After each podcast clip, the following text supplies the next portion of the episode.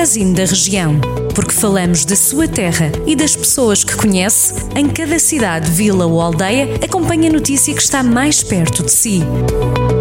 Magazine da Região. Edição de Clemente Pereira.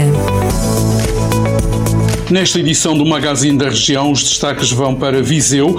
O Exército e a Marinha vão mobilizar até sexta-feira, 17 de julho, 126 militares distribuídos por 14 distritos, incluindo Viseu, para ajudar a minimizar o risco de incêndios em Portugal, anunciou esta quarta-feira, dia 15 de julho, o Estado-Maior-General das Forças Armadas.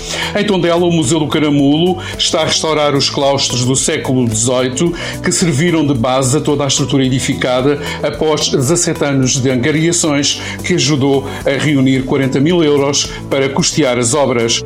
Sernancelho, instalações, pinturas, fotografias, esculturas ou literatura são algumas das manifestações artísticas da exposição coletiva Esperança, que estará patente no Centro Histórico de Sernancelho, com o propósito e o fundamento principal para dinamizar e revitalizar não só um pequeno espaço, mas todo um conselho, explicou o vereador Hermano Mateus. Em Tarouca, o Mosteiro de Santa Maria de Salzedas já reabriu com um novo horário e regras de segurança face ao novo coronavírus. O espaço foi distinguido com o selo Clean and Safe da Turismo de Portugal, visando o cumprimento das regras de prevenção determinadas pela Direção-Geral de Saúde no combate à propagação da Covid-19 e o incentivo à retoma do setor do turismo.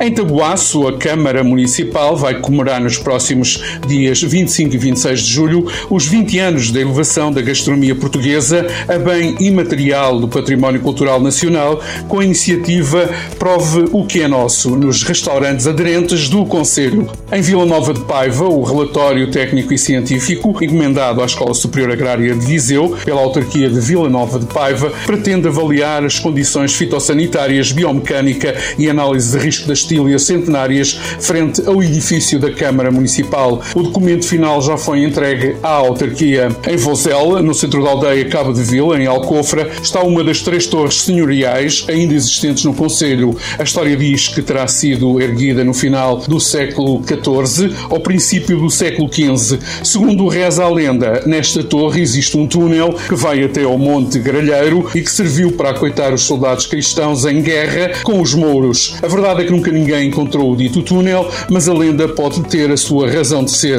Estes são alguns dos principais destaques da região que pode acompanhar em jornaldocentro.pt. Jornal do Centro, a rádio que liga a região.